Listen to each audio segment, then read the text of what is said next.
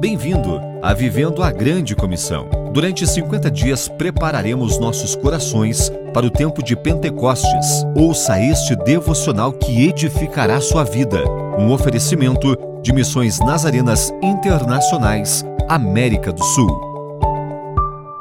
Cristo nos diz que toda oração deve ser acompanhada pela fé. Cada vez que vamos a Ele em busca de ajuda, devemos acreditar. Creiam que já o receberam, e assim será com vocês. A fé não é o único requisito para que nossas orações sejam respondidas. Nosso Senhor disse: E quando estiverem orando, se tiverem alguma coisa contra alguém, considere que nossas necessidades ou o dever de fazer o bem não podem estar acima de nosso relacionamento com as pessoas.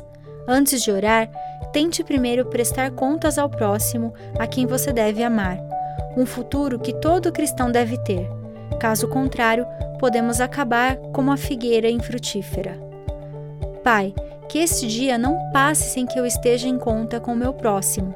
Preciso da tua presença e que ouças o meu clamor.